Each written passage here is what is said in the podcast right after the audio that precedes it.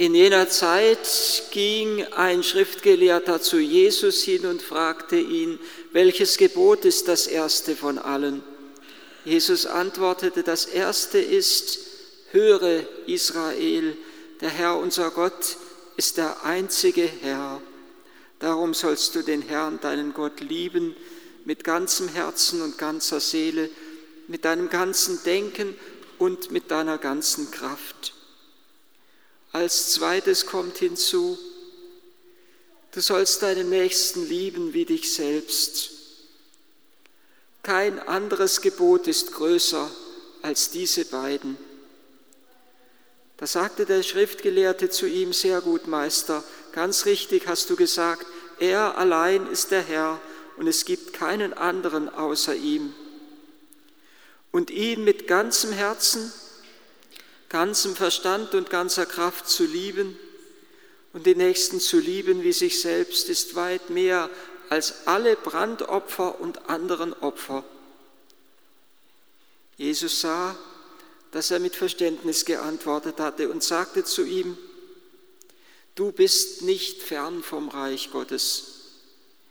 Und keiner wagte mehr, Jesus eine Frage zu stellen. Es ist eigentlich ein sehr charmantes Kompliment, was Jesus dem Schriftgelehrten hier macht. Ein sehr sympathisches Kompliment. Ein größeres Kompliment könnten wir uns fast gar nicht wünschen, als das, was Jesus hier zu dem Schriftgelehrten sagt, wo er zu ihm sagt, du bist nicht fern vom Reich Gottes. Und das heißt ja, du bist mir nahe. Ich spüre, dass in deinem Herzen etwas ist, was auch in meinem Herzen lebendig ist. Und die Liebe ist ausgegossen in unsere Herzen. So sagt es der heilige Paulus durch den Heiligen Geist, der uns gegeben ist. Unser Herz ist durch den Heiligen Geist dem Herzen Gottes nahe geworden. Und der Schriftgelehrte spürt, dass das Liebesgebot etwas ist, was der innersten Natur des Menschen entspricht, nicht etwas, was von außen auf ihm einfach auferlegt wird, sondern was er eigentlich von seinem Herzen heraus tun möchte. Der Mensch ist so geschaffen, dass es ihn danach sehnt, seine Liebe an andere zu verschenken, dass er eine fürsorgende Liebe hat für die Armen, für die Geringen, für die Schwachen, für die Kleinen. Der Mensch ist so geschaffen, dass, dass, er sich, dass, er, dass sich sein Leben nur erfüllt, wenn er Liebe verschenken kann. Sonst bleibt er in sich selbst gefangen denke immer wieder daran, habe schon ein paar Mal auch erzählt, wie ein junger Mann mich einmal gefragt hat, der nervlich sehr stark beeinträchtigt war und psychisch angeschlagen war zumindest, der verschiedene Therapien gemacht hat und mit vielen verschiedenen Therapeuten im Gespräch war. Und er hat mich gefragt, was stimmt denn jetzt eigentlich, wenn ich irgendeine Therapie mache, dann sagen mir die Therapeuten immer, du musst auf dich selber achten, du musst gucken, dass du selber nicht zu kurz kommst, du musst gucken, dass du, dass du dich selber achtest und ehrst. Und das Christentum sagt mir immer, du musst auf den Nächsten schauen. Ja, Jesus sagt ja sogar, wer sein Leben liebt, wird es verlieren, wer es aber gering achtet oder wörtlich sogar hasst, hasst, der wird es bewahren bis ins ewige Leben. Was stimmt denn jetzt? Selbstliebe, Selbstachtung oder Selbstverachtung und Selbsthingabe? Der Mensch wird in dem Maße glücklich, in dem er sein Leben verschenkt. Und insofern gibt es keine Spaltung zwischen unserer Selbstliebe und unserer Nächstenliebe. Der Mensch liebt sich nur dann selbst, wenn er sich hingibt. Und in dem Maße, in dem er sich hingibt, in dem Maße tut er sich selbst etwas Gutes.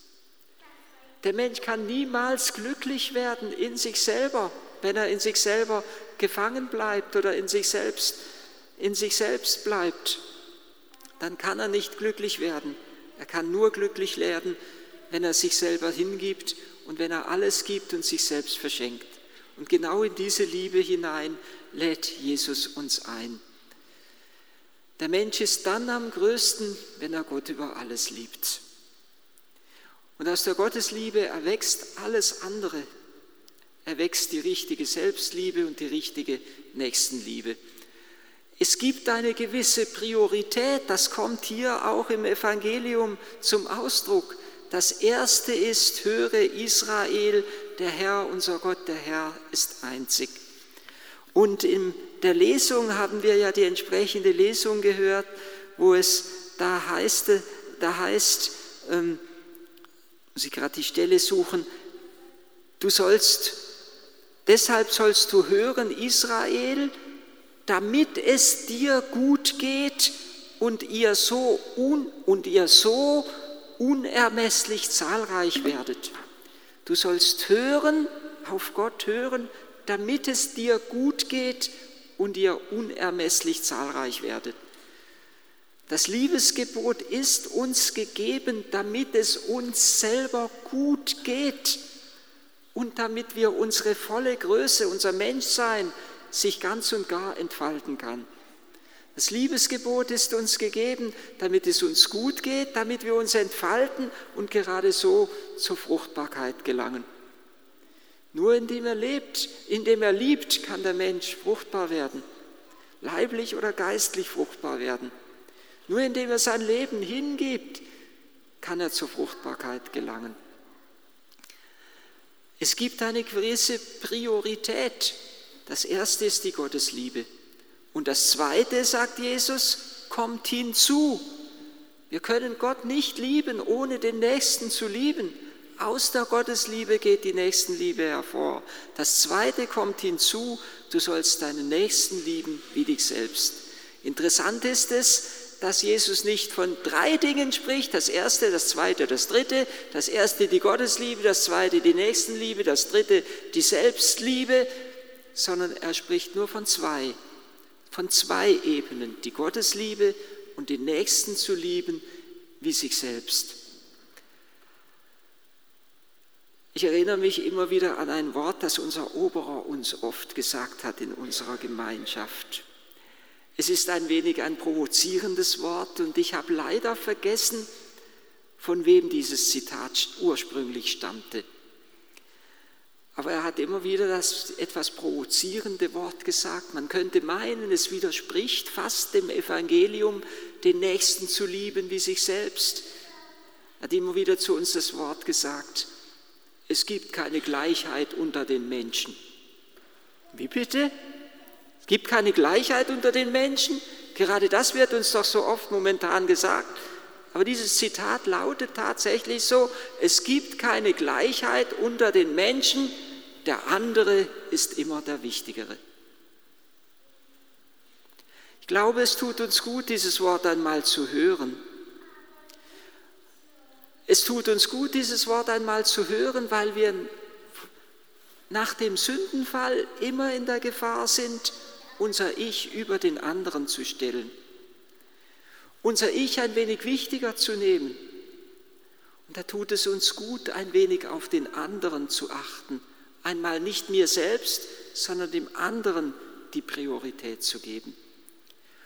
Und wenn wir uns fragen, wie ist es dann wirklich, hat der andere oder habe ich selbst die Priorität, dann können wir letztendlich nur auf Jesus schauen, wie er das Gebot der Liebe gelebt hat. Natürlich hat Jesus sein Innerstes bewahrt. Natürlich gab es die Grenze, die niemand überschreiten durfte, nämlich dann, wenn es an die Liebe und die Ehre des Vaters ging. Er hat seine Ziele nicht hingegeben, nicht preisgegeben. Er hat nicht jedem nach dem Mund geredet. Er hat nicht versucht, es allen einfach recht zu machen. Er hat sich selbst in der Treue zum Vater, im absoluten Gehorsam zum väterlichen Willen ist er geblieben. Er hat nicht jedem nach dem Mund geredet. Er hat den Schriftgelehrten und den Pharisäern bisweilen sehr scharf die Meinung gesagt. Er hat sich ihnen gegenüber ganz deutlich abgegrenzt. Aber zugleich hat er auch den Nächsten so sehr geliebt, dass er sich hingegeben hat am Holz des Kreuzes. In Jesus und in der Stunde des Kreuzes ist Gottes Liebe und Nächstenliebe, ist uns bewusst geworden oder kann uns bewusst werden in diesem Moment, dass Gottes und Nächstenliebe keine zwei getrennten Dinge sind. Er hat die Treue zum Vater gelebt, indem er sein Leib und sein Blut für uns Menschen hingegeben hat. Das Kreuz hat beide Dimensionen in sich, die vertikale und die horizontale. Die vertikale, die die Verbindung zum Himmel herstellt, zwischen Erde und Himmel herstellt. Die horizontale, die sich ausbreitet und ausspannt bis an die Grenzen der Erde. Und deshalb sagt Jesus hier auch, seinen Nächsten zu lieben wie sich selbst ist weit mehr als alle Brandopfer und anderen Opfer. Denn in seinem Opfer am Kreuz hat er die Opfer der Vorzeit vollendet. Und sein Opfer am Kreuz war die vollkommene Liebe zu Gott und zu den Menschen, zu den Brüdern und Schwestern. Diesem jungen Mann, der mich gefragt hat, was stimmt denn jetzt, habe ich gesagt, du kannst dich nur selber lieben, wenn du den Nächsten liebst. Und interessant ist eigentlich auch, dass wir ja nur wirklich liebenswert sind, wenn wir auch ein wenig auf uns selbst achten. Wenn ich mich selbst nur unter Druck setze, wenn ich selbst nur laufe wie ein Hamster im Rad und ohne Ende mich demütige, weil ich sage, es ist nie genug, es muss immer noch mehr sein, dann werde ich irgendwann unzufrieden und unglücklich. Ich habe auch einmal den guten Rat gehört,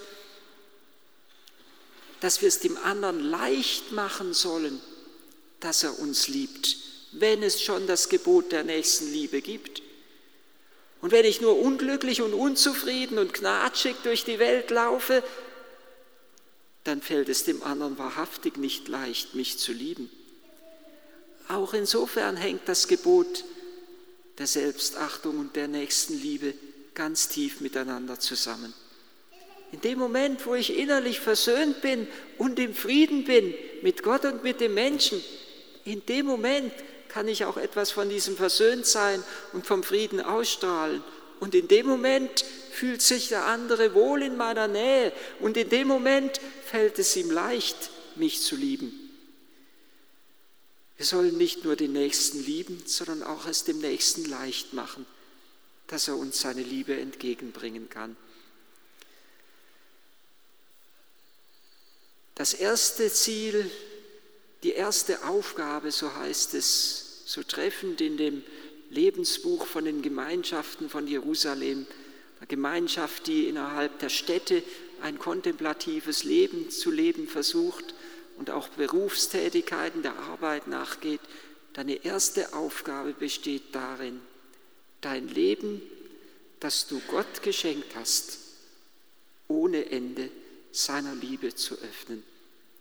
Denn nur dann werden wir wahrhaft liebenswürdig und liebesfähig.